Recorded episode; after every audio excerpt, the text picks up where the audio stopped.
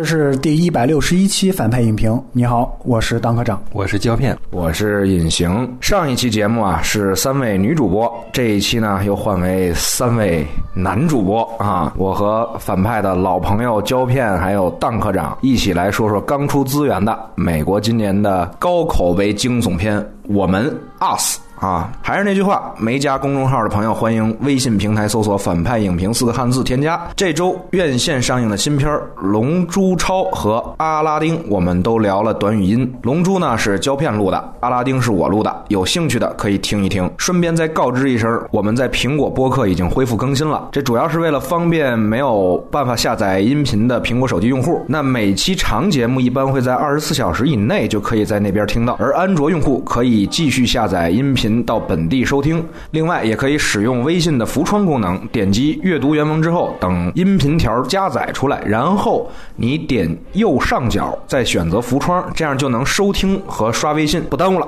然后咱们介绍一下影片信息，我们的北美分级是 R 级，主要是粗口和暴力元素比较多，不太适合小朋友观看。片尾呢没有彩蛋。格式是二 D 数字摄影机拍摄的彩色电影，数字中间片是四 K 分辨率的，画幅为二点三九比一，国别为美国，主要出品方和发行方是环球影业，联合出品方还有导演本人的猴爪影业以及中资公司完美世界影业。完美世界啊，这两年投了不少内地上不了的片子，比如《黑色党徒》啊，《五十度飞》啊，《夜行动物》啊等等。影片没有原著，是由乔丹·皮尔自编自导自制的。这也是这位七九年出生的黑人笑星转行导演之后的第二部长片电影。此前他的处女作《逃出绝命镇》获得了去年，也也就是二零一八年奥斯卡的多项大奖的提名。他本人最终也获得了最佳原创剧本奖。而皮尔去年还参与了斯派克·里的《黑色党徒》，最终他。也以制片人的身份背靠背提名了今年的奥斯卡最佳影片。编剧就他一个，主演则是以黑人为主，甚至可以说是黑豹的班底。其中响当当的女一号路皮塔·尼永奥，她曾经凭借《为奴十二年》拿到过奥斯卡女配角，后来又参演了《黑豹》和《星战后传》等好莱坞大片。她本人啊，也是非洲某财阀的千金，好像他爹是肯尼亚首富，当初家里也是为她闯荡好莱坞砸下过重金，可以说是现实版的瓦坎达女儿，非洲的景甜。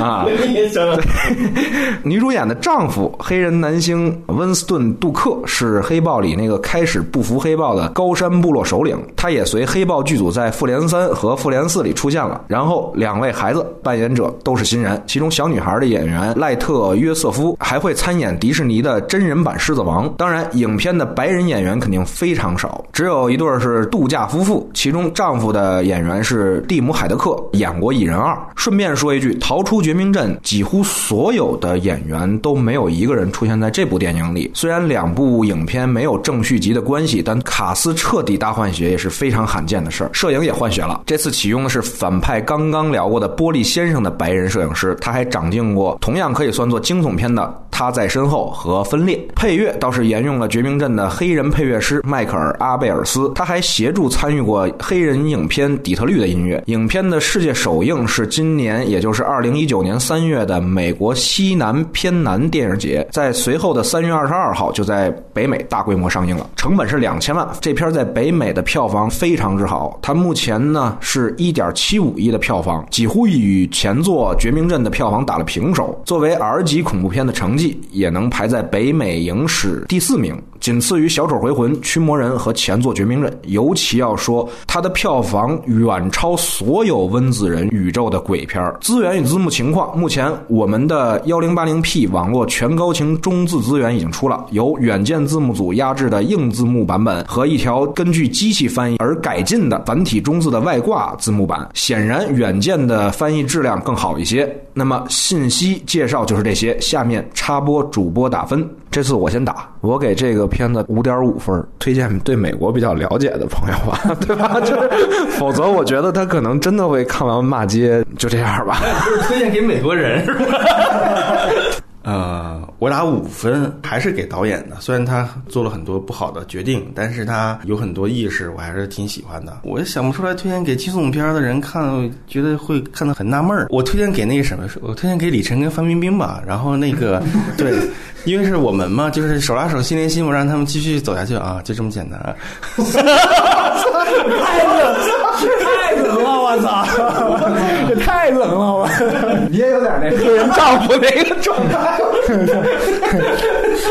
那个我也给五分，我给五分，主要是我看完预告片的时候对这片的期待值还挺高的，跟预期还是差挺远的。再加上我对这导演本来就不感冒，完成度比《投入绝命镇》还低一些，所以我就没有办法给他及格分。我还是比较推荐给那些看过一类似这种高概念的电影或者惊悚片也好，或科幻片也好的这些观众去看，因为我觉得这导演在这个影片当中还是加了很多以前的一些恐怖片或者是这种科幻片的一些元素或者一些点子在里面。如果对这些影片很熟的一些观众，可以在里面去找梗。然后至于美国这个隐喻这方面，我可能跟以前有点不一样，我觉得没有必要去解读太多。这个东西这几年实在太多了，我都觉得都腻了。对于国内观众而言，对国内观众都腻了，是吧？对对，因为你那边奥斯卡或者怎么样的，总是说这些。如果你回到电影本身的话，那这电影我就觉得就是不及格呀。那你要觉得这电影隐喻牛逼啊，或者怎么样，那不是我想要推荐的人。推荐李晨、范冰冰。实在是他们多不容易，对吧？接下来就开始剧透了，外延来聊聊导演的前作《绝命镇》以及其他相关电影。以下就是剧透线，惊悚片还是要防着点儿。这次大家就都先来喷一喷，先都全部来聊聊缺点。咱们就从胶片这儿开始，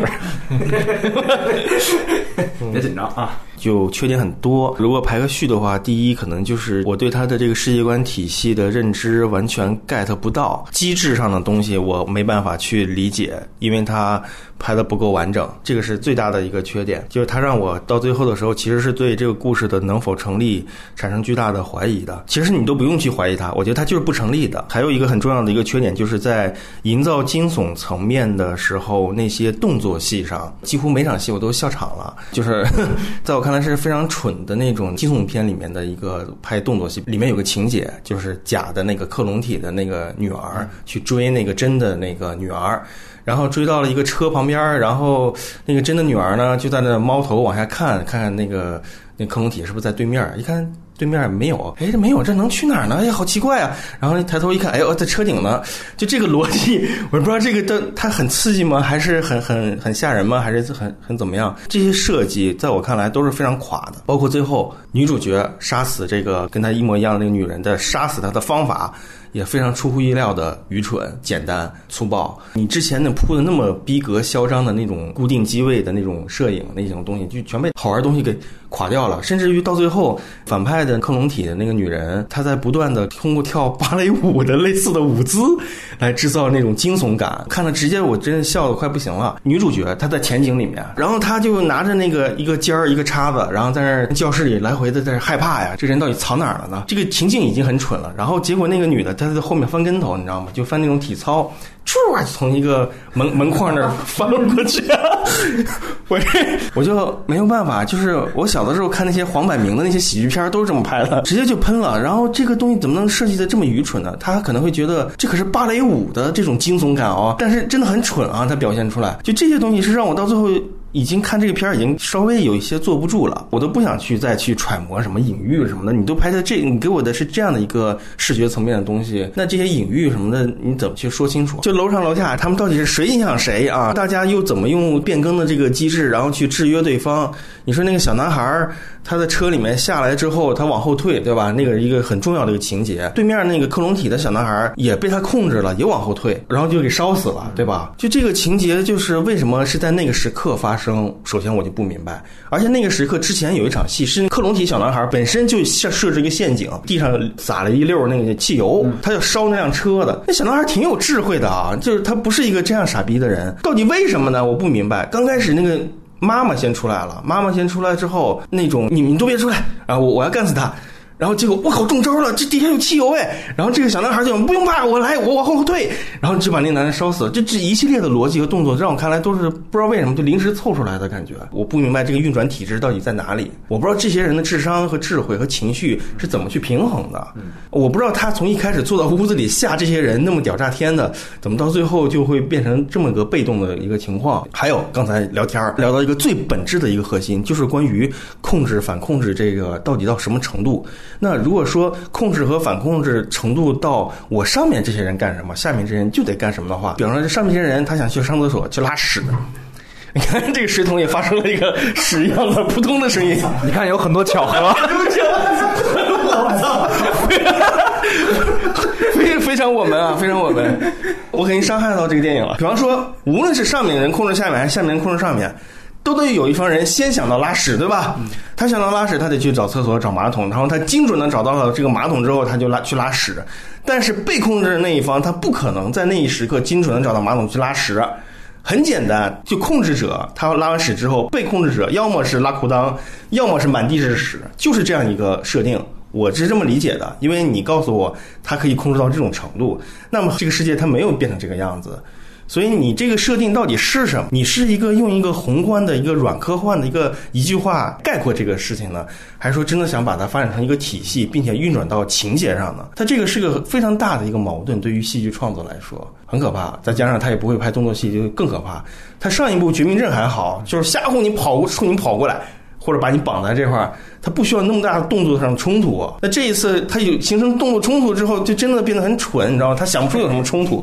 我终于就明白你路上问我笑场那意思是什么，就是你刚才一说我过，确实就是翻跟头那个。我当时再一想，我就我，那这简直 简直了，杂耍一 杂耍一样，就是就是很多很多，就是这个片子里面这种层面东西特别多。我觉得在我看来。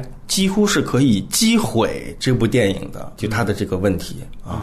但但是在蛋科长吐槽之前，我得补充两句，因为我刚刚看完，就是我在看第一遍的时候，其实我是忽略的那个你刚才说的那些动作上的对 bug 的问题的，就是因为我几乎是从他出了兔子开始就懵逼了。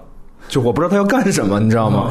就是因为我觉得兔子好像是我我觉得挺符号性的一东西，《爱丽丝梦游仙境》的那种感觉是兔子洞，你知道吗？对对，但那个兔子代表了一个地下世界啊，这这应该有这样的一层隐喻在。那动画片《破釜沉舟》，对吧？还有那个什么《死亡幻觉》。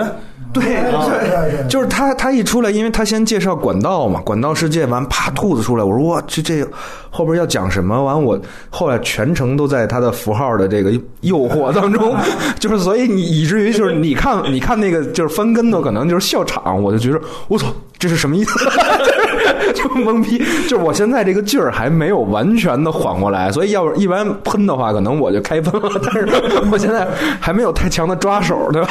所以，所以邓科长再来两句，完，但是小男孩那一点，我是有一点想法的。我在想，有没有这么一种可能，带八脸的这个小孩儿，就是是因为就是上层那个小孩儿他总玩打火机，但是上层那打火机不好使，对，人家下边这火柴特好使，那他上面一玩，下边就着，完了以后。就给就给烧成这样了，就等于是你上面作用到了下层，他的烧伤，所以这个小孩就明白了这个套路。完了，他在后边那一场戏上，完了以后往后退，往后退，往后退，把这个孩子给烧死。就这个小孩明白这个套路这块，肯定是明确的一个因果联系，这个是非常精确的一个因果联系。这个片子里面有很多因果联系，它它不是那么精确，但它这个这地方是很精确的。但是我就是不能理解，就是说他如果做到这种程度的精确的话。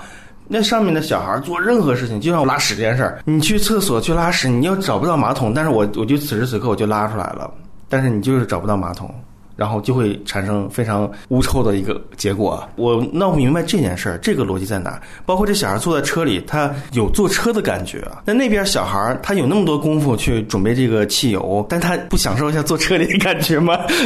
我的意思就是说，他这个精确性，还有在时间上的执行度，它到底是什么样的？我闹不清楚，并且我闹不清楚他小男孩为什么在此时此刻就觉悟到、察觉到，我这样后退，他就肯定能后退。那我开车门的时候，为什么他不开车门？啊，这个察觉这个事情，他是一早就知道。他在他们两个第一场戏封闭的时候，他有他有意识到这个事情。只不过你说的，就是为什么他能在那个时候控制他，以及在其他时候又不能控制他，或者怎么样，这个是没有办法解释的。就是他这个控制的开关到底是什么？嗯这控制这个契机到底是什么？他没有做了一个姿势啊，就是什么耶稣受难十字架啊什么的，嗯是不是这就启动了？这是个开关吗？其实就是他没有说清楚，你没有办法解释。我觉得是这样还。是还是差评的。依然没有改观是吧？邓科长有没有什么其他的看法？我从《逃出绝命镇》开始，我就觉得这导演在视听语言方面其实是一个非常平庸的一个导演。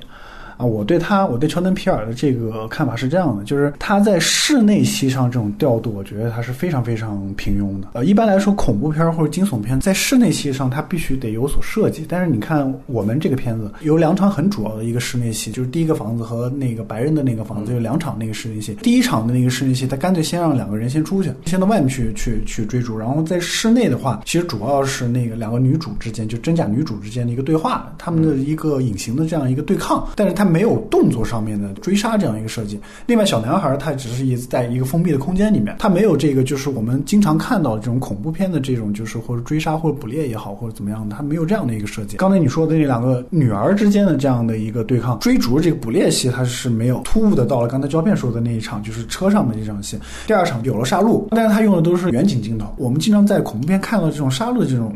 镜头它是没有的，你可以想象一下这几年就是比较火的那些恐怖片，比如说像那个《禁欲之地》、《屏住呼吸》，或者像《遗传厄运》，小丑回魂，对他凡是在室内，就是这些好的这些恐怖片剧它凡在凡是在室内，它都会有一个空间调度或者是一个空间感的这种设计。《遗传厄运》就更不用说，它对于室内这种设计是非常非常强的。但是《逃出绝命镇》也好，或者是在我们也好，这两片它它它都没有这样的设计。可能有些人他会说这个是导演这种风格，但是我觉得不是，我觉得是导演他在室内他就不存在这样的一个调度能力。我对他的判断是这样的，因为他毕竟可能以以前做喜剧或者怎么样，他看过很多恐怖片或惊悚片，但是他自己在这方面他我觉得他是缺失的。你想想，在《逃出绝命镇》里面，他不是在地下那个手术室、地下空间呢，他基本上没有一个展示。就是这个导演他，我觉得他不会用。运动镜头啊，它大部分都是特写、固定镜头去展现人物表情本身的这种东西。你刚刚说的，就让我想到有一点基础信息里面说，这个摄影师是他在身后的那个摄影师。嗯，我觉得很可能就是这个导演没有一些动作意见和那个杀杀戮展现的意见的时候，他会一相信摄影师的想法，而那个他在身后的经常的那个惊悚的效果是远景在吓人。对。所以说，你看，咱们看第一场杀戮是那个小女孩在远景当中捅死的一个那个车主，大半夜你干嘛呢？然后被捅死了，虚焦。而还有就是在那个屋内第一场杀人是那两个女孩在楼上阁楼上面正在说话呢，突然间那个克隆体就来了，就一下把她捅死了。突然间，她也是在一个远景当中。我觉得她其实这这个很多概念，可能我倾向于摄影师概念。嗯，有可能，我觉得这个有可能的。另外一个，他在叙事节奏和人物。塑造方面，它首先存在一个很基本的一个问题，就是说，你看它整部影片在第四十分钟左右，它才进入正题，前面全是在铺垫家庭。我是觉得这四个人，这一家四口完全没有必要用四十分钟去展现就他们之间存在的问题。第一，存在最大的问题就是女主，对吧？她有 PTSD，对吧？她有这个创伤后遗症，这个东西她其实用几个闪回镜头就 OK 了。第二个，丈夫，丈夫是一个典型的，就是一个。我觉得在里面，他把它塑造成一个很典型的这种，就是没有什么思想这样一个中产阶级。然后这个东西，我觉得就是基本上一场对话或者怎么样，就完全可以完全可以把它塑造。穿件衣服就已经能展现出来了。对，然后女儿是一个很典型的这样的一个青少年嘛，就是喜欢玩手机，很常见这种这些东西都没有必要去塑造。这儿子就有点古怪，对吧？有点古怪，喜欢玩什么就玩火啊，或者怎么样。就这个其实吃饭一场，或者是他们在那个就是车里面一场戏，这个东西就可以完全解决掉。但是你想前面四十分钟这方面跟《逃出绝命镇》相比的话，这一点处理的非常不好。然后这就导致我搞不清楚，你前面花这么多的笔墨去体现这一家四口，到底你想要表达一个什么样的一个主题？我一开始想的是中产阶级的，但这中产阶级这种东西，你没有必要用这么多的笔墨。就所以我是觉得，我觉得很多人看前面四十分钟会非常的闷，前四十分钟跟后面的这个整个的追杀，后面这三分之二的一个剧情，它没有什么太大的联系。你刚才一说，我脑子就在闪回这个前四十分钟一些情节，我反而记住两个情节，一个是他们在沙滩上的时候。就是那个白人中产女人跟这个黑人在说话时，突然间后面飞过来一个飞盘，就那狗叼着飞盘嘛，是不是那种东西？然后掉在了前面的那个毯子上，结果那毯子也是个圆的，他拿下来这也是圆的。我当时在想，我靠，这好屌啊，是不是要干嘛？是啊，但是后来你发现，操，傻逼，这个有点，我是觉得就没没没有什么意义。他可能就是形象呃那个形态上或者意会上是有意义的，但其实从情节上，这他妈的没有意义，你知道吗？在后来回想，但当时就会觉得，我、靠，这还挺屌。还有包括那个小男孩，他看到那个奇怪的怪叔叔在那儿滴血什么的，就这个那个，然后他画了一张画嘛，就是那个那个画上就是这个东西，就是想营造一个传统的恐怖片儿，就是看到什么就画了什么，然后这画东西又被他妈给看见了。我记得这两个情节比较深，觉得当时我的是一个悬疑的铺垫，他是跳过人物的性格。来从情节上去铺垫的，但是我发现后来就没有没有什么大的意义，就这两处情节，我会觉得前面的晃枪的东西太多。他的问题是出在哪儿呢？他最后在后面三分之一，他交代了这个地下这个系统的运作的原理，只是用了一个台词，用几句台词去交代。他就是说，很多年前这个人类发现了这种就复制人的方法。啊然后这个地下的这个其实是一个实验室，这是人造的。就是最开头片头出现的那个字幕，其实就是美国没用的那些地下管道被改成了一个这样的一个地下实验室，造了一个系统，它要复制这些就是人类，然后去用地下人去控制地上人。不知道从什么时候开始，这个地下这个系统就崩溃了，地下人就疯了，就反过来了，就变成了地上的人控制地下的人。他就用台词交代了这么几句，他没有用足够的时间或者是戏份去表现这个地下这个系统，他只是用一些平行剪辑，甚至告诉我一个科学原理，对就他们是通过什么什么脑部什么离子的之间互相吸引，导致这个这些人互相联系，就他什么都不讲这个东西。最大问题在于哪儿呢？如果你只是一个女主角杀死了那个克隆人，还能说得过去，反正你强设定嘛，解释得过去。但是问题在哪儿呢？问题在于这个片子结尾有个特别大的反转，就包含剧透了，就是说地下这个克隆人才是真正本体，然后在上面那个女主角她才是地下人。那你会想，这个女主在地下这几十年有很多很多的这样的剧情 bug，关键在于什么呢？这个片子它还不是一个就是软科幻设定的这样一个恐怖片，而是一个就是含有很多隐喻、政治隐喻也好，或者是这种社会隐喻也好的这样的一个惊悚片和恐怖片。你如果不去把这个东西去说通的话，那你的那些隐喻也好，你想表达的主题也好，是没有办法站住脚的。然后我觉得可以听听隐形的那个，哎，这个非常好吧？然后对，我们可以去去揪那些 bug 之类的，对吧？听你们俩在聊这个过程当中，其实我我是一直在梳理这个事儿啊，就是我是觉得，首先这个导演他在这片子里有两个比较致命的点。第一个点就是说，他其实没有扣住一件事儿，或者说核心的故事没有清晰。比如说《绝命镇》的话，它就非常简单的一个东西，你是从哪一层的表一，深一层的表一层的，你都能把这事儿给讲清楚。但是这个故事就是你深着想，还是说你只看它外边这一层，你都没弄明白。就包括最后那手拉手，他没有把这事儿给你点清楚。我给你摆十个点，我可以说我我给你解释八个，那俩让你猜。但是他这基本上就是在他好像没有下判断啊，对这事儿。对，它只是呈现了一个现象，所以没有一个事件是清晰的，这个就给观众造成了一个巨大的解读的一个障碍。那他怎么解决这个问题的呢？那就是他带来他的第二个问题，就是他错位，就是他是妄图说我把它包装成一个类型片的感觉去解决，但是对不起，你的这个类型片和你可能想要做的那个表达和这个最终达到的这个效果和你的技术能力是不搭的。就是你说前面四十分钟那个，他其实就是在做渲染氛围，他渲染氛围，他是想给你营造一个惊悚的质感。但是我们看《绝命镇》的时候，就我非常同意邓科长说那个，他的调度其实没有那么复杂，让你觉得很精彩抓人。但是我们看《绝命镇》的时候，我们都还会吸引进去，是因为有他是抓心理惊悚他是抓人物的这种反应的这个这个东西。但是他现在所做的这个整个的渲染的这个方向是做一个物理惊悚，在朝这方向走，就是比如说怪物有阴谋，有有有东西。对，就是他搞了一个他不擅长的一个效果的方向，完了以至于到后边再出现的动作的那那一趴的时候，其实为什么要把人支到外边去？为什么要分几线去做？这其实是一遮丑，就是 对，就是你看你去细想的时候，那那女儿怎么跑回来的？是啊对吧？那那姑娘跑得那么快，她能跑到你前面，那这这女孩是怎么跑回来了？他们跑到那白人家的时候，那这边的人在干什么？就是他们把女儿给撞死了。那克隆妈妈带着克隆儿子，那他们在干什么？你都不知道他是干什么去了。他是妄图通过这多线动作去给你搞一些类型，但其实他的本意根本就不是这样的。他的本意是说我还是要讲那个背后的那一套，可能是社会性的，但这又带来一问题，就是说，比如说刚才说到控制与被控制这件事儿，那控制与被控制，你可以落实到个体上讲，比如说个人与体制控制与被控制的，那你究竟讲的这个控制和被控制到底是什么？是一个克隆人和本体之间的控制关系，还是说是两个群体之间的控制关系，还是说构建了这么整一整套阴谋的这个机构组织的？这个这个东西，就是它没有一个真正落到实处的点，这也是他讲不清故事的一个原因。我这给你披一个惊悚悬疑的外壳，反正我实际要讲另一个事儿。这个呢，我们都看出来，但你究竟要讲一什么事儿呢？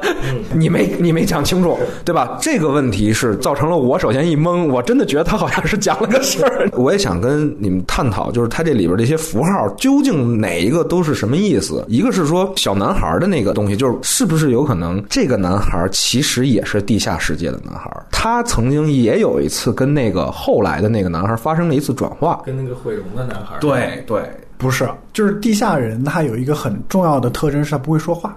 本体互换的应该就只有女主，地下人他不会说话。然后女主到地下，她几十年以后，她的说话能力也退化了，所以她的声音是那样子的。但是这个里边有一个情节，其实是说那个女的把这个小孩抱走了，抱走之后，真的妈妈把这孩子救出来之后，那个孩子是很惊悚的。对，就在这个过程当中，是不是红衣妈妈跟孩子去讲了一些什么？包括到后来，这个小男孩好像看穿了一些什么。这个是有可能的。对哦，我觉得这个是有可能的。毕竟最后他结尾是那个小男孩，就是用一种异样的眼光看着他那个妈妈嘛，就是这个。那我觉得这个也比较断层，就是说你必须得把这男孩每一次的情绪变化的节点表现得更清楚。对，但他就没有这个做到这一点，所以说等到最后在车里呢，最后那个镜头的时候，大家会觉得这个男孩好像有一种已经开始怀疑这个母亲。他就是一场戏能表现，就是他妈杀杀人的时候，看着看着他那个时候，他觉得他妈妈是个怪物嘛。那个杀人那个也是强设定，那你面对这么一个暴徒，对吧？对啊我就对啊，大家还在比我杀一个，我杀两个。对，就是因为如果说这个男孩是克隆妈妈生下来的孩子，那他也是他的孩子，他不会觉得很惊悚。只有一种可能，就是底下那个才是他亲妈妈，他才会觉得这事儿有点诡异，我才会害怕，对吗？就当你其实包括你刚才讲那个跳舞的那段戏，就是跳舞那段戏，它其实讲的是克隆人他本身会跳舞嘛。克隆人到了地上以后，他学了跳舞以后，他控制了地下这个本体，嗯，然后地下的这个人他才学会了跳舞，所以他成了一个神。我说我说的是，通常来讲是地下那个系统在发生这件事之前就已经崩溃了，这个系统发生了一个颠倒，就是应该是地上的人控制地下的人。这个东西说不通的，就是按理说电影本身它实时发生的时候，应该是地上的人控制地下。当地下这个克隆到了上面去以后，他为什么能够控制被劫持到地下这个本体？咱们在讨论它的设定，就是它到底是一个环境在促使的因素呢，还是说人的体质在促使的因素？对对吧？这这个就是说不通嘛。我们再梳理一下啊，在很多年前，对吧？有人建造了这个实验室，然后发明了这个可以控制地上人的这样一个复制系统。不知道怎么回事儿，这个复制系统出了差错了，所以就反过来了，就变成了地上的人能够控制地下的人，然后地下的人都疯了。这个角色台词说，他解释这样的一个事情，说不通的就是。这个电影里面展示的是，当这个克隆人到了地上以后，他学会了唱歌，学会了跳舞，导致了地下这个本体也学会了唱歌，也学会了跳舞，然后他成了地下人的神，他带领着地下这群人要完成他自己的这样一个使命。那么你这个时候就解释不通运转机制是运转机制到底是什么？问题就出在这儿，你知道吗？其实我觉得就是说，这个导演他想到第一概念就是家庭入侵、真假主体，他想到的是这种那个噱头。然后呢，可能这种噱头要包装起来的话，可能是需要更深厚的一些社会背景。所以，一九八六什么大慈善，再加上什么宗教什么幺幺幺幺什么光棍节促销什么的，对吧？啊、然后就这种东西，然后它加入到这里面，形成了一个娱乐和解读的这么一个混杂体。但是他从一开始就没有想好这个设定嘛，因为你一开始没有想好这个设定，所以我不会相信你的隐喻能够能够达到多深多远。对我会觉得它就是一个形象工程。对，包括最后那个所有人，那个红衣人就手拉手连成了一个什么万里长城似的，嗯就这些东西，你从视觉上看挺有意思的啊，但它没有意义，你知道吗？就是它它的意义是失效的，因为它整个的这个戏剧基础是失效的。所以我说这个最大的问题还是出来这个反转嘛。这个反转，你把这个人物的这个身份对调以后，你让整个的你的设定都变得说不通了，都变得特别复杂了。包括这个女主，就是她有这个创伤后遗症，那你之前加那么多闪回的话，那你纯粹是为了一个气氛营造，对吧？你纯粹是为了一个氛围营造，但是你这一反转一出来，你前面这种氛围营造，包括你这种 PTSD 都是不成立的，对吧？都是不成立的，所以你前面做的都是无用功啊。我是更希望他能把一些隐喻性的东西再拉到表面一点点。嗯，我觉得这里他所有的隐喻东西，无论是兔子的符号啊，嗯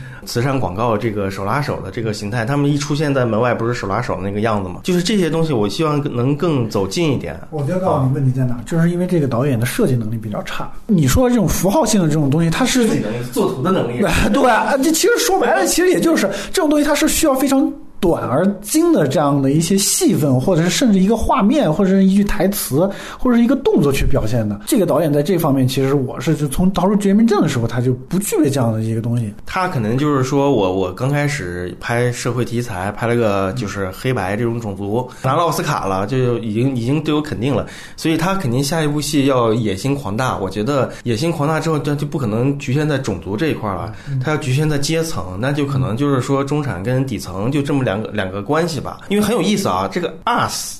其实就是 U U S，他他那个台词也说我我们就是美国，台词就把这个直接就说出来了。那我们就是美国人的意思是什么呢？就是说美国它的发展基础，它现在的繁荣。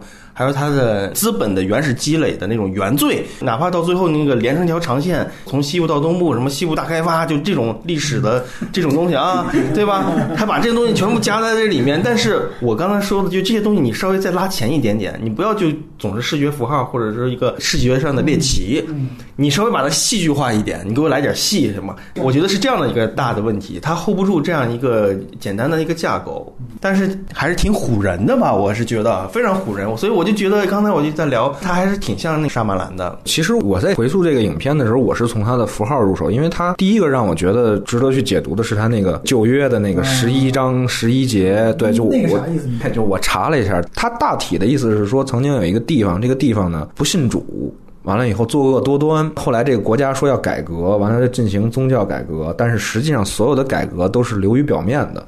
完了以后从。OK，啊，我知道也 对，那我知道什么意思。这个你你接着对，所以他他的这个改革就是从从上到下，从祭司全部都是作假，完了让人民群众都沉浸在一种虚假的安全感中。我接着你是说，因为我查了手拉手这活动，活动是真实存在的，这广告是真的是吗？这个事儿它是一个慈善活动，它是真的，就是它是一九八六年就真实发生这么一件事情。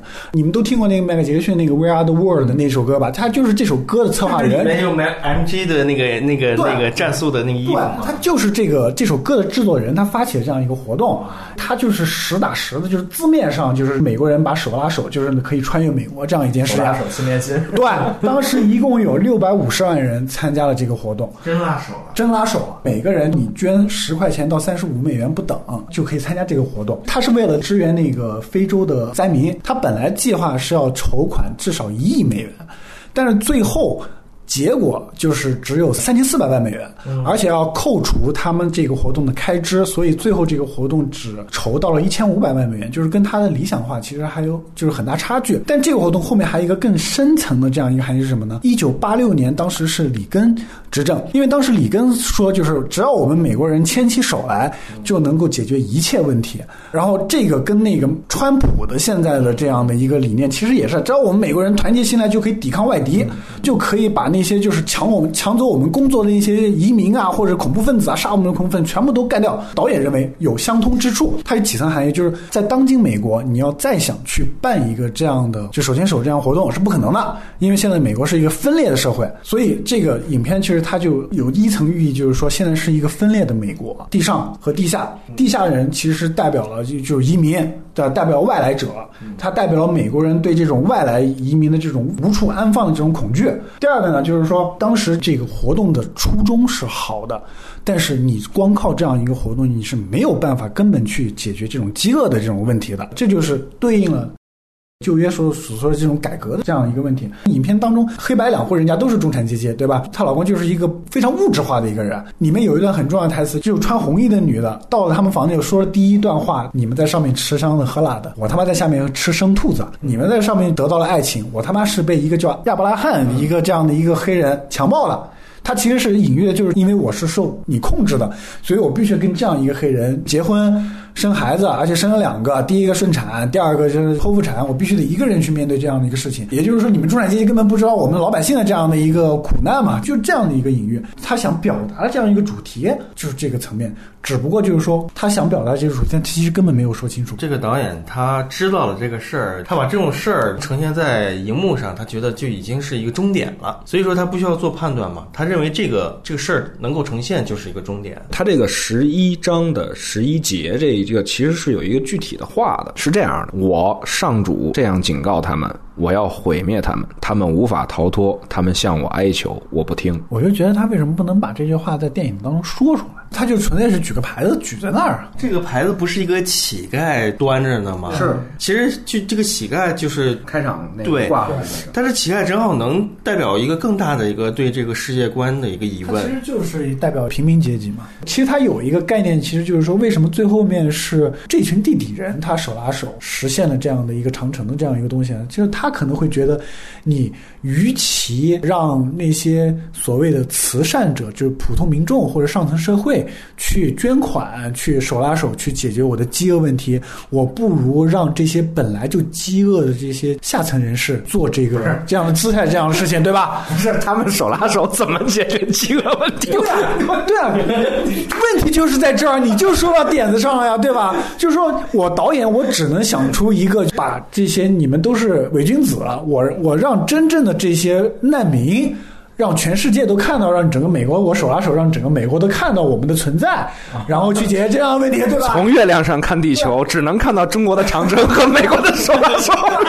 所以，对你说的这个东西，就是说这导演呢，他解决这个方法的问题，他是很幼稚也好，或者他甚至就根本就没有想出这个解决方法问题也好，问题就是在这儿。他就是拿拿一个大的历史事件和现代历史事件，就以大攻小，他还是在说中产傻逼的问题，他就是这么简单的道理。但是他用了个历史事件来去说，最后作用点不是说历史和政治啊，我跟你相反呢，我觉得他是有非常强的政治表达，对，他他是有非常强的政治表达的。就是我对于这个事儿的看法其实是这样，你想想，他第一幕的那个播那个广告，那个广告是小女孩在看的，你没有注意吗？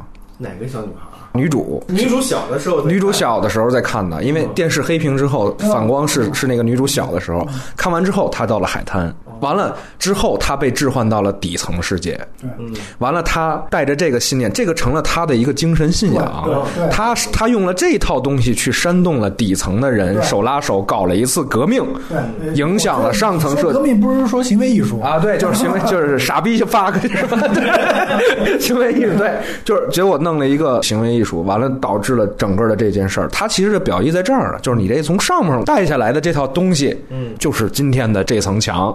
其实那个东西在上层好像听起来非常正确的东西，到了下层就是毒药。就会导致这样的一个结果出现。你你所谓的分裂的美国，它其实讲的是这个事儿。但这个吧，你要解读下来，可能就比较费劲。而且我到现在还是在疑惑，就是为什么上层人吃香的喝辣的，下层人吃兔子？就是对，对，就是那个那个兔子在我脑子里挥之不去，就是 下面没厨房是吗？对，就是这女孩是从所谓上层来的革命者，但其实带来的是一个巨大灾难。可能她核心上的一个表达是这样的一个东西。照你这个往下说的话，存在里面有个问题，就是说这小女孩她是有自主意识的这样一个上层人，到了下面以后，她如果要发起一场革命，她为什么就不能带领下面这些没有意识的人去做一些就是真正的就是人做的事情？这个我觉得就是刚接你的话说，她为什么要吃兔子呀？对吧？我为什么不能就是培养自己的自主意识啊？我为什么不能学跳舞？为什么不能不能学说话？就这女主，她这么多年，她就没有想过要逃出去吗？我觉得他其实在这里边带出了一个问题，就是环境决定论，就是通过上层跟下层的这个女主的说话这个问题，带出的就是环境决定论。那你看啊，上边的这个妈妈，她在沙滩上的时候，白人女性跟她聊天，她说我不太善于跟你说话，对吧？但但是其实她是可以沟通、可以交流的。但是那个女孩，她的嗓音啊，她的说话方式都已经很奇怪了，而这是一种退化，就对对，就是退化，就是环境决定论。完了，这个环境决定论就是在说的是什么呢？就是说是环境导致的那个割裂，而割裂越来来越大，所以上层那个好到下层就成了毒药，是这样一个东西。虽然我们能好像找不回来一些他这个表意上的东西。但是呢，就像蛋科长刚才也提到，就是他那个女主的这个 PTSD，就是你解释不清楚，就是那你为什么开篇他会有那么多那种闪回？就到底哪个是真相？他这种错位也像他这个类型风格上的东西一样，咱们都会觉得这片子是一个惊悚片，甚至是恐怖片。但是看完它，你发现还有一点黑人喜剧的这种色彩在这里边。这种喜剧元素，你们觉得是导演故意制造，还是说因为他自己原来是笑星，所以加私货平衡的这种类型感？我反正我看片子的时候，他的喜剧是从两个老公在船上打架的那一段开始的。那一段加进来以后，我就觉得这片儿的类型就是有点混搭了，就有点让我就觉得有点出戏。两个黑老公，对对，两个黑老公在船上，就是他们俩打的那个，就是在在游艇上打的第一场戏开始，我就觉得这片儿的类型就有点混了，然后我就有点出戏。他没有用那种正统的那种惊悚片或者恐怖片那种杀戮感那种东西去去处理这些戏，而是用了一个喜剧片的这样的一个效果。很典型的一个喜剧风格，就是那个老公落水之后，那个克隆体还想从水里面钻出来，还想捅他一刀，结果就被那个船的绳子一下就被拉走了。特别典型的这种喜剧风格，因为你之前是一个挺严肃的，突然出现这么一幕，我就觉得有点出戏。他的这个喜剧元素的处理不如《逃出绝命镇》，就《逃出绝命镇》，他是有专门的一个角色去处理他所有的喜剧元素，就是那胖哥们儿，记得吧？就是那个就交警，他是有专门的一个人，有专门这样一个类型演员或者角色演员，他去处理所有的跟关于影片的这种喜剧色彩。但他这个片子里面，他有点混乱，就是除了我们刚才说的，她老公可能承担了一部分的这样的一个元素，但他这个元素他又不属于很典型的黑人街头的那种喜剧风格。克隆体女人在跟她老公坦白说：“我小的时候曾经……”啊，对对对。然后她老公说：“哎呀，那我如果我碰到他，我什么跟他干一炮啊什么好像说一个类似于这样的话吧。”然后我靠，这话超冷。对啊，就是克隆体把他们绑起来的时候，绑架的时候，那边正在说一些很严肃的什么那个讲故事呢，这边说：“你把我钱包拿走吧。”其实我觉得自始至终，这个老公就是个喜剧的角色，他承担的就是《绝命镇》里面那个黑哥们儿的那个角色。包括第一次大家发现门口站四个人，大部分的情节、情绪的反应全部集中在老公身上。但是我觉得这种处理，我觉得他失败了。他是一个就是让让人让这个角色变成了一个可能让人还有点讨厌的这样的一个角色。你要讽刺的是黑人的这种中产阶级吗？也就是说，你要讽刺的是说，你一个黑人变成中产阶级以后，你放弃了街头的那些东西，你会变得很无趣吗？不是这样的。上一部的时候，《逃出绝命镇》的时候，男主角也是个中产阶级，是个很有品的摄影师啊，跟你现在的这个中产阶级完全是两个样啊。那你到底要表达什么呢？我不知道。我觉得他没有办法反对某一个种族或者说什么，他在这里就反对一个中产的整体。因为包括那家白人也是更二。对，其实我看的 最搞笑那笑点是那个奥菲利亚报警完了来了一个警察，对，对，就是前面那些笑点我都觉得还好，就觉得这个还挺搞笑的，你知道吗？而且我觉得那个白人丈夫在那待着不不不愿意干活嘛，然后说我我好忙，I'm busy。对，确实，因为他这几个笑点的这个类型也不一样，就是你比如说丈夫那是通过一个人卖傻，那克隆丈夫是 是蠢怪物，对吧？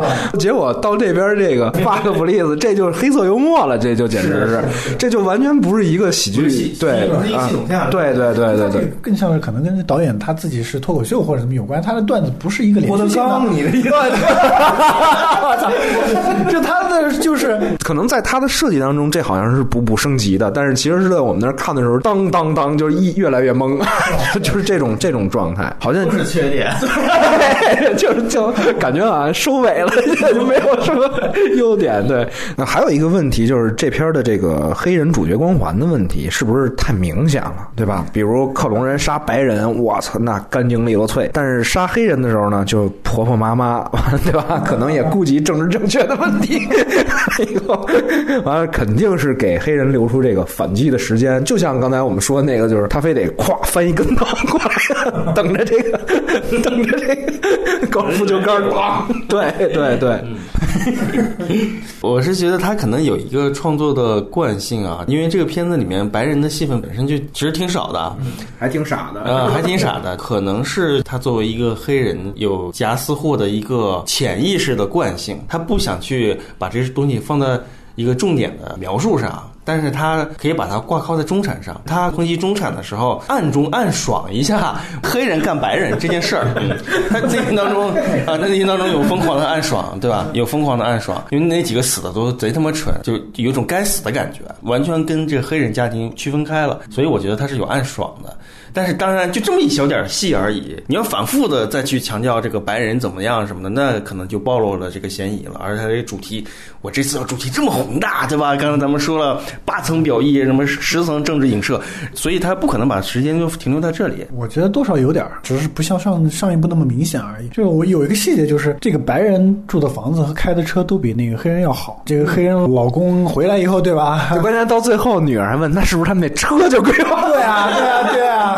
这个设定，我觉得他肯定都是有刻意，就是哪怕是中产阶级，我白人还是要比你黑人要优越一点。但是死的就是白人，对吧？就是让你优越，我操，我他妈黑人在杀死本体的时候，我还要进行一番演讲，对吧？那其他的白人，我上来就是一捅。还有一个问题就是在于表演，因为在《绝命镇》的这个片子当中，大家也很多人诟病，就是说他这里边演所有演员都是瞪大眼儿。对，完了这一部其实那女主也是，尤其是最后那个捅死那个红衣妈妈的时候，基本像野兽一样的。但你们觉得他们的表演状态怎么样？在我看来是比较能达成他的类型需求的，需要你最快的速度进入到一个惊悚环境下。因为咱我记得印象很深的，就是咱们当时看《绝命镇》的预告片的时候，就被那个管家那个女的在窗户边上的那个表情给震了。你说预告片能告诉你什么情节呢？他告诉你不了什么情节，你都不知道他干嘛。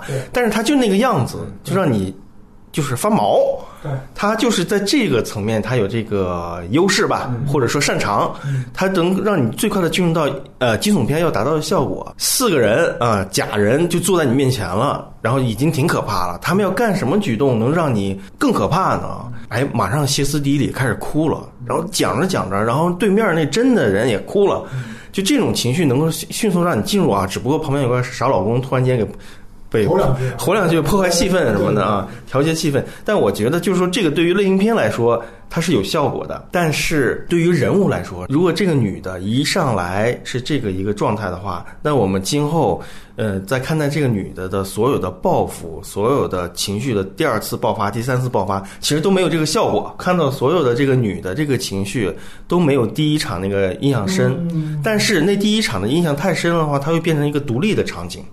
跟他们后面的阶段性的变化进展什么的，到最后的死亡，我对他根本就没有任何的认同。死了挺悲伤的，悲伤个毛！就是你赶紧死吧，就是还还转圈跳舞呢，就是就这些东西我就完全没有认同了。我只能说他的所有的这种惊悚的效果是有这种效果的。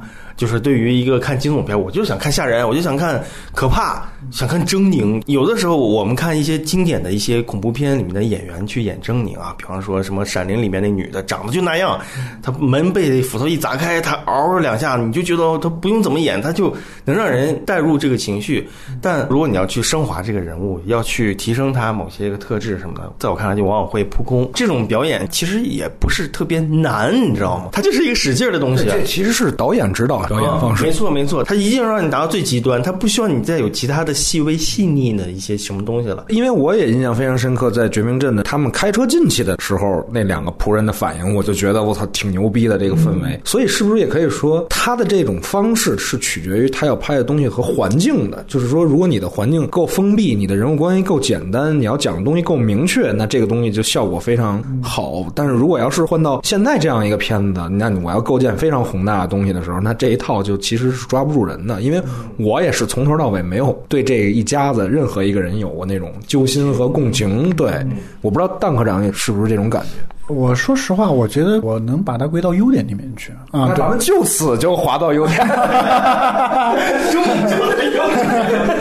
对啊，就就是也不能说全片的表演都很好，或者是所有演员表演都很好，但是确实就像胶片是说的，第一场戏在他就是在家里面绑架那个那四个人，就是八个人面对面坐着的时候，那个红衣女开口说话的时候啊，这个我觉得是演员在表演上的一个他成功的地方，就是扯着嗓子，然后做那种很狰狞的，就是就是一个在地下就是几十年的这样一个，如果你回头细想，他是要要一个要复仇的人，终于看到了自己的仇人的时候，他老老实实先坐在那，我先给你讲个故事，这种眼泪就情不自禁这样流下来。我觉得他这个表演在我看来是比较成功的。但是胶片那个时候我也赞同，就是说，因为他叙事的问题，他这个表演是没有层次的。呃，其实说实话，这个表演我觉得是难度其实还是有一有一定难度。分饰两个对对对对，他是分饰两饰角两个角色，他还是有一定表演难度的。然后从但是你从全片的这个过程来看，我觉得这个东西问题不是出在演员身上。而可能是出在导演身上，所以就表演本身来说的话，我觉得他应该是属于一个优点。包括那个他的大女儿克隆人的那个，因为他一出生就带着笑，所以你看诡异的笑还是蛮吓人的。就是你觉得吓人吗？我觉得不，我觉得这一个小女孩演成那样子，我觉得已经就没有特特效化妆的情况下，对吧？就是她那个效果还是有的。就是因为你想是一个怪胎嘛，对吧？出生就就是只能笑着，包括他死之前倒挂在树上，就是身体都折断，然后再哈哈哈，然后就那样子。我倒对他还挺动情的那一段，对吧？对，还有白人那个老婆伊丽莎白·莫斯吧，就是他那个，反正就是道这演员名字，他很有名的，他演那个《广告狂人》的里面女主角，他他演技很好的，他其实是个实力派，他人气也挺好的。有个小彩蛋，就是伊丽莎白·莫斯，她之前演部电影叫做《The One I Love》，中文片名我忘了叫什么，她演的也是一个复制人。就那部电影说的是，就是一对夫妻遇到了跟他跟他们长得一模一样的夫妻，是这个伊丽莎白·莫斯演的，所以我就当时想的是，这个导演找了伊丽莎白·莫斯演，是不是他有这样的对啊，有这样演过演戏的这样一个经历？所以从演员这个角度来说呢，我觉得他至少不能算是缺点。奥斯卡女配的表演的话，我暂时还是有一个认可的程度。她的表演难度至少比那个《逃出绝命镇》的那个男主要高。其他优点呢？其他优点我真的还真找不出特别的有惊喜啊，或者是怎么样的，因为我对这个导演本身就不太喜欢。之前绝的命镇能打几分啊？我绝命镇我能打六分呢，啊，我就最多六分了。北美那边铺天盖地这种夸也好啊，或者捧也好啊，我就觉得就是可能美国人他们觉得就是带了一些这种政治正确也好，或者当时当下这些我们没有办法理解，但是我能勉强算一个优点是，我能通过这些影片看到就是一个美国黑人导演，或者是美国的这种黑人族群，或者是这种关注美国现代社会的这样一些题材的这样一些电影人，他们。怎么样把现在美国发生的这件事情，通过一个什么样的这种故事展现？这个我觉得可能它是一个优点，还是能够通过这些导演的作品去研究。你看，如果不是这部电影的话，我不会知道一九八六年的那个手牵手那个事情，我也不会知道现在美国人还关注什么贫富差距呢，对吧？有有有，对对对对，光棍节大促销什么的。对对对，这个我好像以前在聊奥斯卡什么时候，我我说过这个事情。我们还是能够通过这个作品去从侧面去看到美国电影和美国社会的政治的一些关系。你如果没有这些作品的话，你没有表达，你现在的美国现在社会发生事情，你是没有这样没有这样的声音的。这个你要是再联系到中国电影或者怎么样的话，那你会更觉得这样的作品其实是值得从社会层面或者从电影艺术层面上讲，它是值得肯定的。啊，我就觉得这个可能是它的优点，对。我觉得优点吧，两个吧，就是硬挤出来，也不是说硬挤出来啊，就是当我不看这部电影，当我光看这个海报和物料这些东西的话，这这个题材和它的神秘神秘感都是优点。嗯，就是我我会对我会被它的这个，你看海报上带对？对概念，就是它的高概念，就是你看它海报上他拿着一张脸，呃，人皮脸，就做自己的面具什么的，就是这种。你会觉得，就是虽然你能想象啊，这可能是真真假假吧，可能假是真，是真是假，无非这这几个套路。但是你会觉得这这种概念，然后套用到电影一开始，有这么一个，呃，相对而言非常就是你不给你清晰目的的一个真实环境描写。嗯，我觉得这个东西很吸引人的，就一上来之后，他不告诉你这事儿要干嘛，在玩游戏呢，大家在一块儿，在那个游游乐场所嘛，在那打地鼠呢，这爸爸还在那打打打打地鼠啊，然后也不不管女儿，这女儿就是莫名其妙的走到一个环境里面，她那些光影的感觉给您很神秘的感觉，亮度都非常低，然后你只能看见视听上对吧？对对对对，刚开始说概念，这可能就是营造的视听的氛围。就一开场这些都挺吸引我的，我觉得拍的也都不差。然后他进入到魔术房子里面之后，有很多镜子，先出来一只什么猫头鹰是吧？我也不知道是猫头鹰，反正是也不知道是哈利波特那只还是哪一只，反正就把它砍死了，然后砍死了，后来砍死了，之前那不吓一跳啊。但是反正就是这些一系列的这个节奏和氛围，他看到那些。一个乞丐在那幺幺幺幺啊，就是号召大家去淘宝，就这些这些东西，我觉得它给我增加了一些很多需要我先先记住它，嗯，然后慢慢再去想，他就他就暗示着我，你得记住这儿，你得记住那儿，你还得记住这儿，拐弯儿得记住。哎，他就这些东西，他成功让我有这个暗示，他达达到了，并且我我还愿意记住它。嗯，然后之后马上紧接着一转场的时候，整个画风完全变了，变成兔子，我靠！我就觉得他逼格有点高，你知道吗？一样吗？一样吗？兔子 真的，挥之不去了。因为刚开始一张兔子的眼睛，从一个眼睛拉拉拉拉到其实是片头嘛。对片头那个眼睛拉拉拉，整个墙壁他妈全是兔子，我就觉得他妈这是他妈有点维伦纽瓦，你知道吗？这是太牛逼了，我操！这个我靠，这片儿这起范儿有点太太高了，但是而且他那兔子特牛逼，就是你镜头过来之后，就是啪，它动了，你知道吗？对对 啊，而且其实包括后来在那个场景里面，就是他们大结局争斗的那个底下那个，不是有很多散落的兔子吗？那种感觉也也很有意思。反正就是这些东西吧，这些视觉上有些东西东西营造的，我觉得不差。啊，就在我看来 还能算个优点，但是往后这个强剧情啊，那个戏剧冲突不断的反转，这个出现了之后，首先之前的这个高概念和后来这个营造的这个这个视觉的概念都已经被稀释掉了吧，它就不出现了，你知道吗？它就不成再回到优点吧。啊。对对对对，但优点就是说。开篇总是能就跟杀马兰一样，你知道吗？为什么总说杀马兰？就是杀马兰开篇总是能吸引你，就是给你个超现实的东西，然后不什么什么这个缘由也不告诉你，你就先看这个东西吧。反正就是就是猎奇，就猎奇啊，就是这样的。我倒跟你感觉不一样，我倒是觉得杀马兰的后边让我觉得很精彩 啊。但但我其实很挺认可那个胶片说这个，就是说我其实一直认为这个片子从开篇一直到什么呀，就是那个四个克隆人出现在他们家门口，我都觉得这片子牛逼，你知道吗？就我就是他们四个人站在门口那造型感，我都觉得挺挺好的，就是他就出来四个人，他突然间，你知道让我破功的是在哪儿吗？就那四个人，他要开始进入的时候，四分五裂了。对对突然间那个小孩儿，对对，小孩变成了个贞子，然后那个长跑的女女儿突然间就歘就跑没了。对，就这个东西突然间，啊，这是什么情况？就是哎，如果就是其实他如果要后边就是说那跑的那女孩就追跑的这女孩，她要跟分裂似的，也唰唰往前窜，我也觉得这你就续上去了，你知道吗？就是他没有，但是像正常人一样跑过去了。对他也没咋展现，他没咋展现，他没有展现这后边女孩怎么跑，他只是在一个镜头，他在那个镜头后景，完了以后就追上来，就只是这样一个镜头，就没没有让你觉得说关键那个小孩的行为方式太破功了，而且他不告诉你这个原理是从从何而来，他为什么要爬着跟贞子一样这样来回来啪嗒啪嗒啪嗒这声音？他就是严重的，其实缺乏了这个物理参数的对照，就是说说，哎，你说克隆人到底比这真人他牛逼多少，对吧？什么？他他没有这些，他没有，他不想这个。杀马兰还是要计算一些。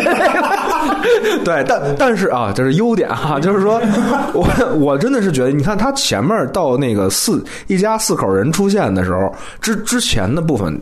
台词非常之少，完了，他其实整个的那个也不断的在给你，就是在给你抛符号，就是你所谓的那个，一直在让你记住，哎，记住这一点啊什么的。我觉得这都都挺牛逼，但是问题是在于，就是你后边看的时候，我关心那些符号都没解释出来，对他反而解释的是什么呢？他反而解释的是那些就是船啊，这发动机，这这你会你会有一个意外惊喜，就是我觉得他唯一能解读的就是那个他丢女儿的那时刻，那个他那个当时的父亲在玩打地鼠，你知道吗？打地鼠啊，我我就玩打地鼠，打地鼠怎么了？我就喜欢玩，啊啪啪啪就开始打。我觉得这可能是跟唯一的能隐喻对照上的。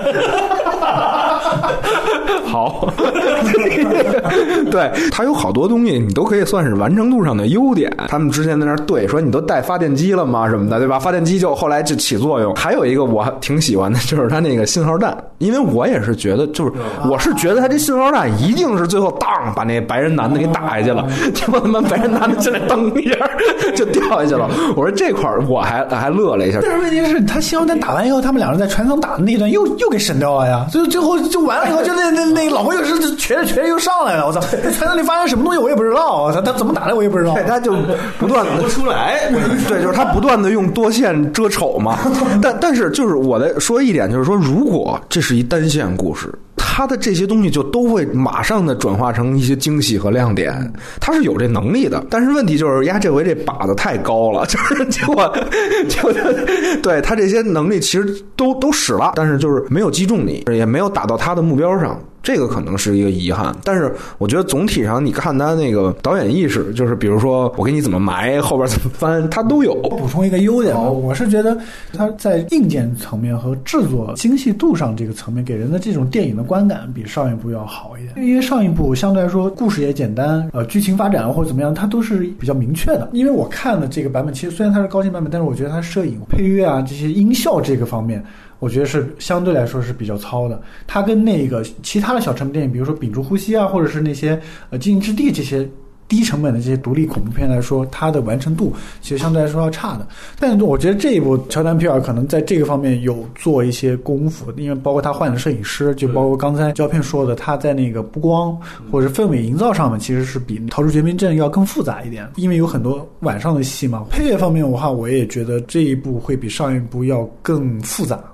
啊，更复杂，而且而且而且，这片前半部分的配乐我觉得特别好听，你知道吗？那些歌什么的啊，我就觉得他这一部的配乐会比上一部要要稍微好一点，而且就是跟整个的，因为我觉得他这很多很多戏，就像就像你最后面说的那个，就像杂耍一样那种打斗戏，它其实比较出彩是配乐。啊，因为那个配乐可以减轻了他那种就是很戏耍、很儿戏的那种感觉。但我倒没觉得。但反正我就是觉得他这部分的配乐还行，整个硬件层面来说，我觉得算是一个优点啊。所以说，大家觉得它的优点其实都是完全无法撼动它缺点的，都是边角层面的，对吧？对，我是我我同意。对，就是我觉得你单看片子的话，它确实是有硬伤，这也没办法。但是，但是我觉得，呃，还有一点就是说，刚才。是蛋科长说，这个导演在空间内的调度能力也比较差，但是我是觉得他其实镜头叙事的意识是挺强的。你比如说那个红衣妈妈在那儿捡小人儿，他一直在那儿啪啦啪啦，他从脚过去，他是非常后来的时候转身，啪给你搭拿出来，那是手连手，完了以后对吧？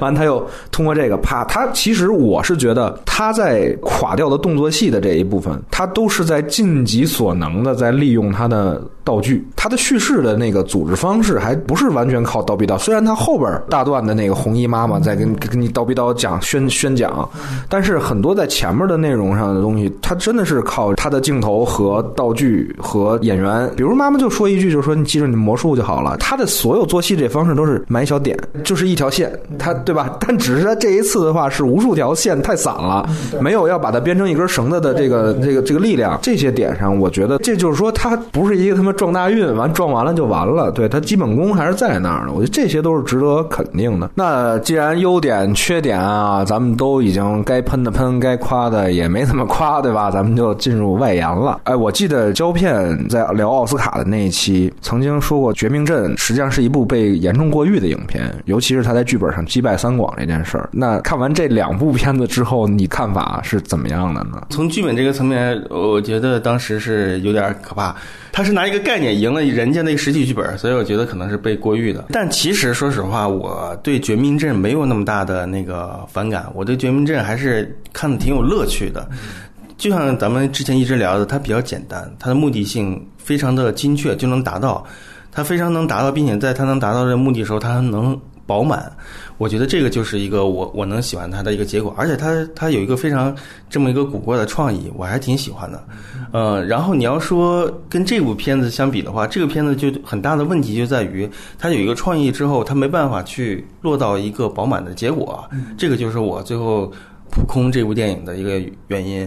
那我觉得他应该如果要拍我们这个电影的话，他需要更多的去筹备。我觉得他不一定是就是临时想的这个点子，他可能是以前就想过，哎，我可以架空一个嫁接一个一九八六，来去做一个这样的一个事情。那我觉得他需要更更多的筹备，我需要他一个，我觉得他需要一个编剧的一个集团，来去承担这个这个整个的呃编织。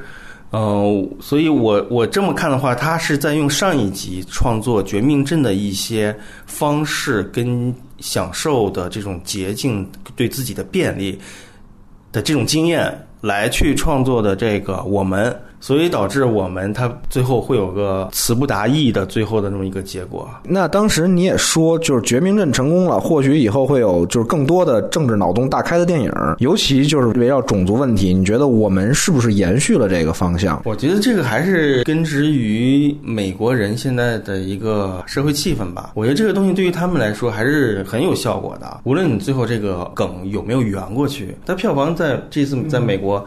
它也不低，说明它还是成功了。反正算这个 R 级恐怖片里面排前五名是有，但它还是成功了。我觉得它很大的成功就还是在依托于一个高概念噱头，并且跟美国社社会气氛、当前的川普各种的节奏是有关系的。他以前做那个喜剧演员，或者说做脱口秀，肯定是也得天天去翻新闻、查新闻，就跟这个就跟半个媒体人似的。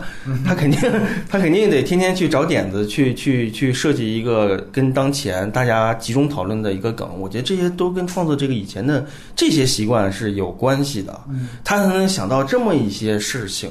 他肯定会跟周围的所有一些一些精英的那些人在一块聊天，说聊以前的这些东西和现在这些东西跟整个世界格局的之间的制衡的关系。我觉得他肯定都会触碰到这些东西，他才能有那么多的概念。而产生，然后利用这些概念去倒腾出一个产品出来。把这两个片子对比来看，我觉得很有意思啊！就因为《绝命镇》那个片子出来之后，我们当时有一年在工作当中聊剧本的时候，都绕不开《绝命镇》，当然也绕不开三广，就是因为拿《绝命镇》讲，就是讲它的格式，它作为类型片的一个工整，它的效果，因为它也不单单是一个类型片而已。就是我记得有一次跟别人对话，就是讲我说：“你告诉我这是一个什么故事，对吧？” 他说：“这就是。”恐怖故事啊！哎呦，对我说绝对不是啊！他他其实讲的这个种族问题啊，包括这种这种深层次歧视，对吧？就是歧视的本质。你看他那个表达。非常明确，非常直接，不复杂。对，它的类型比表达要更丰满。而这一次的我们正好是倒过来了，类型只是一外衣而已。完了以后，它的表达更复杂。我觉得从我们的观感上来看，是效果立竿见影的就不好了。对，但是人家在美国的票房还是好啊。我觉得那都属于非电影因素了。哎，我特别想问一下隐形，因为你是专业搞编剧的，就刚才问到在奥斯卡上击败三广这个事情。我看《绝命镇》的时候，我会觉得它好的部分，大部分都不是剧本的功劳。如果从编剧这个角度来说的话，你觉得它击败三广这个？原因在哪儿啊？啊，西拜三广这事儿，当时我记得我还跟波米也聊过。我说，我说这个这个好像有点那什么啊。对，因为我是非常喜欢三广的，我觉得三广是天才。对对对，就是人力能达到的极限的剧本，你知道吗？对，就是就是这个是肯定没法比的。但是《绝命镇》它好呢，我们或者可以简单的说，它是一个高概念电影。你可能说它编剧也就那么回事儿，但是它好好在它的创意。和概念，就是从它的立意上讲是好的，非常举重若轻的。就是说，他其实我们当时一直在说，就是说去想他怎么能够出这么一个点子，以至于你去怎么去构思你的这个点。那他可能是怎么来的？那可能是导演本人。创作者本人，这个是因为他们当时很多指出，就是三广是英国人在写美国人小镇的生活，当地那个小镇的那些人会认为三广跟他们的这个生活跟没半毛钱一样，就一点不一样，所以说肯定是可能是这个层面导致于这个绝命镇它的亲和力更高，它跟美国的关系更紧密。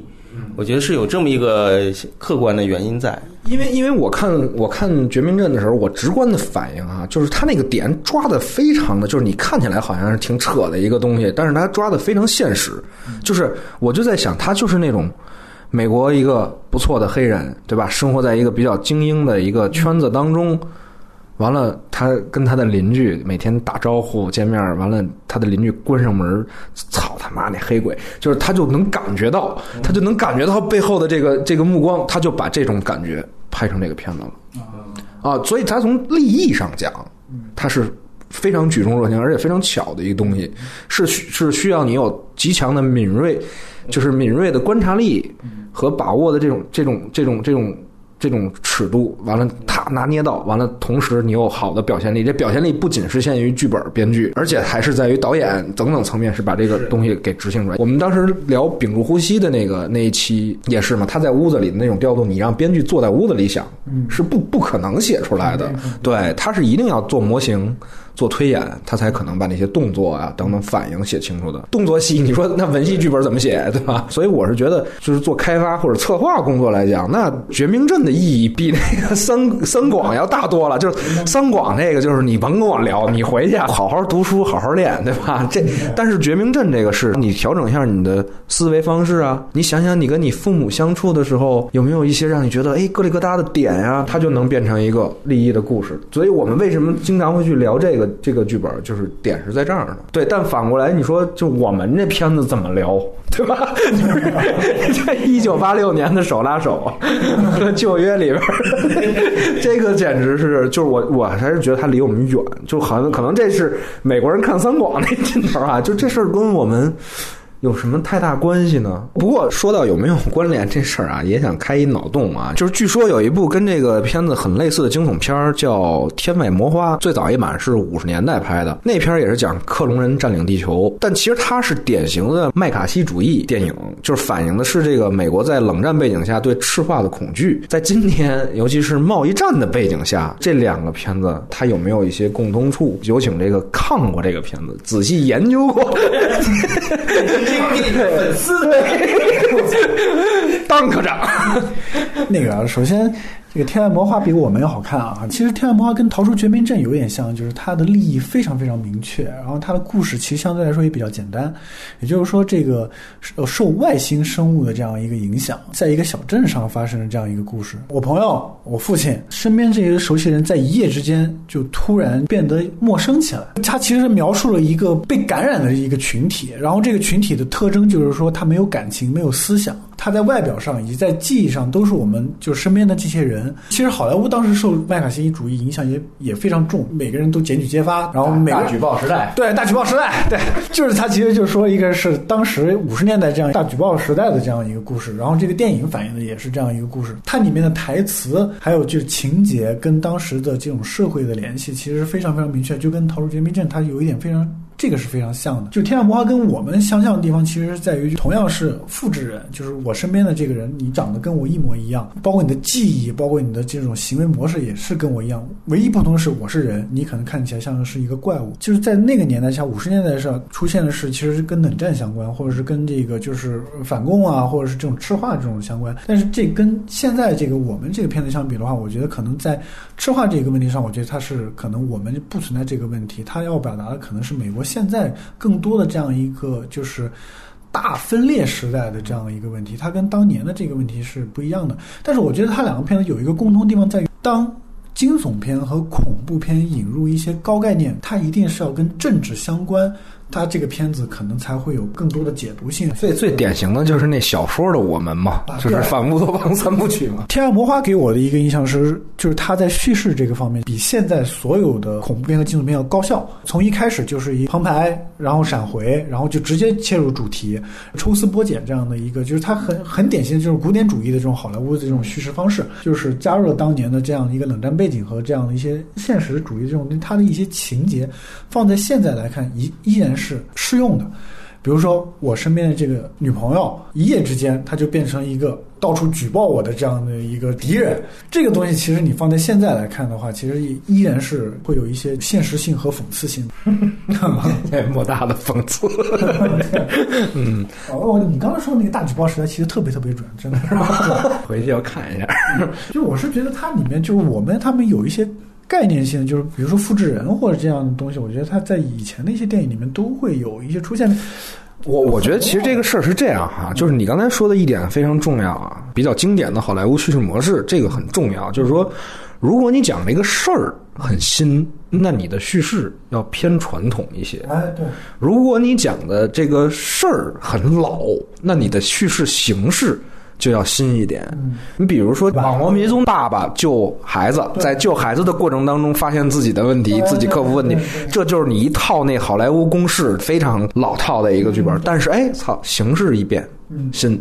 你会觉得这还挺好看的，对吧？你还会看进去。你刚才说克隆人、社会性、政治性这些都是我们这部片子里边有的。对，但是它在今天的作用和它要讲的东西不一样这。种政治观点可能是不一样的。对，我们要表达的这方面东西更复杂、更新，但是它的形式却更杂糅，对吧？就像刚才我们聊到那个喜剧的这几种路子都不太一样，所以就可能会让我们就是。没法抓住它的筋和脉，就是走下来。不过，不过也挺有意思的一事儿，就是咱们在路上的时候来聊，就说《天外魔花》，我就想到了那个西蒙佩吉的那个《世界尽头》，对吧？就是那世界尽头，其实也是，就是你周围的邻居突然间变成了那个外星人儿，对。完了以后，紧接着咱们又聊到说说他第一部的这个《绝命镇》，又特别像那个《热血警探》《终极警探》，对吧？就是你到一小镇，结果发现这小镇的人刚开始对对你挺好的，对对对。呃，同时也有人在说《绝命镇》的换体续命的这个概念是抄的这个。万能钥匙，我觉得概念确实还挺像的，但是这个导演就是是不是他就是那种拼接？我觉得他是这样的。我们的这个复制人这个概念首先就不新，对吧？我们的那最太不新对啊，对吧？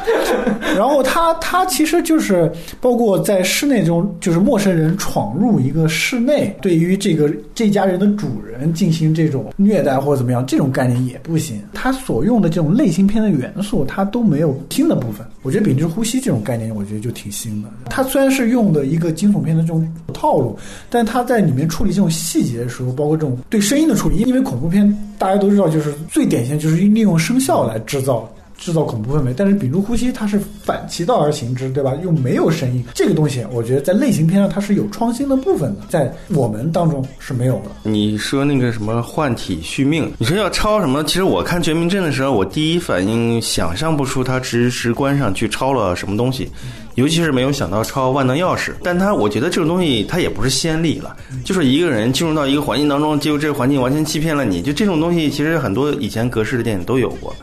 好玩的地方就是咱们刚才讲的，它的优点就是它把握住了黑人的这个情绪，呃，这个是它新的地方。我觉得其实咱们要说《热血警探》，《热血警探》它这故事它也不是一个原创，它也好像之前借借鉴了一个悬疑片，这个小镇上是个邪教什么的，刚开始这些人不知道，结果有人知道了，警察知道了，还是怎么回事？它也它也是一个借鉴的，而且那个《热血警探》里面所有的动作戏也都是借鉴的。他作为一个喜剧演员，对吧？他一定是西蒙佩吉的这些片子他都看过，而且其实包括他在我们里面那个双胞胎的女孩设定，不就其实已经一下子可以想到想到那个《闪灵》嘛？我觉得是吧？对，但它里边有有一就刚开篇的那种状态是让我想到《闪灵》了。对我觉得就是那个双胞胎被杀的那那场戏，你要说致敬也好，或者模仿也好，这种致敬我们看的太多了，你就不能让这对白人夫妻变成一个丁克族吗？或者是带一个什么婴儿，或者什么，甚至更更更怎么样的？你为什么一定要设置成一对女双胞胎，像《闪灵》的这样一对双胞胎呢？所以我觉得这种东西对我来说是没有，就是没有快感，没有惊喜，对。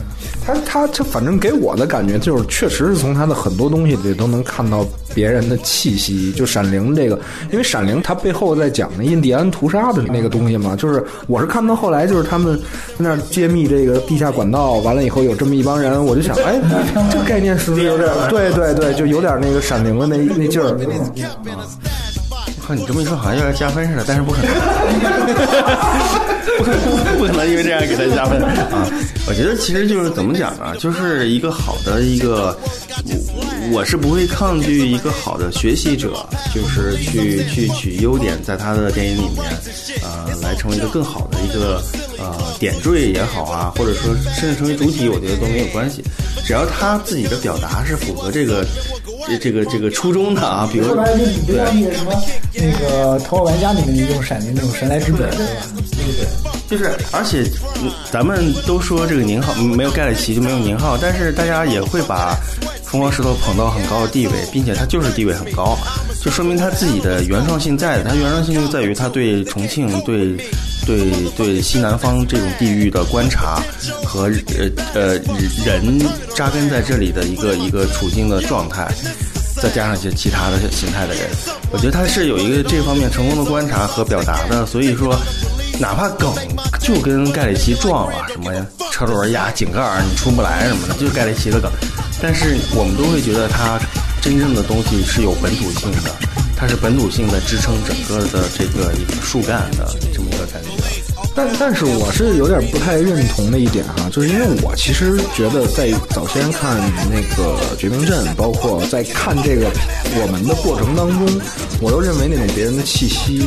其实是不是其实是优点，就是因为我我一直坚定的认为他有明白无误、清晰要表达的东西。因为我觉得，就你的表达不一样的时候，你这些东西相似都无所谓，我觉得都无所谓。这这某种程度的波普艺术，我觉得 这拼过来我就为了。但是这一步，它就是最后其实让就哪怕咱们刚才聊了那么多，就是分裂的美国也好，还是是是是这个手拉手的怎么样，它都让我觉得 I'm a gangster, but still I got flavor. Without a gun in the bag, what do you got? A sucker in a uniform waiting to get shot by me or another nigga. And with a gat, it don't matter if he's smaller or bigger. And as y'all know, E's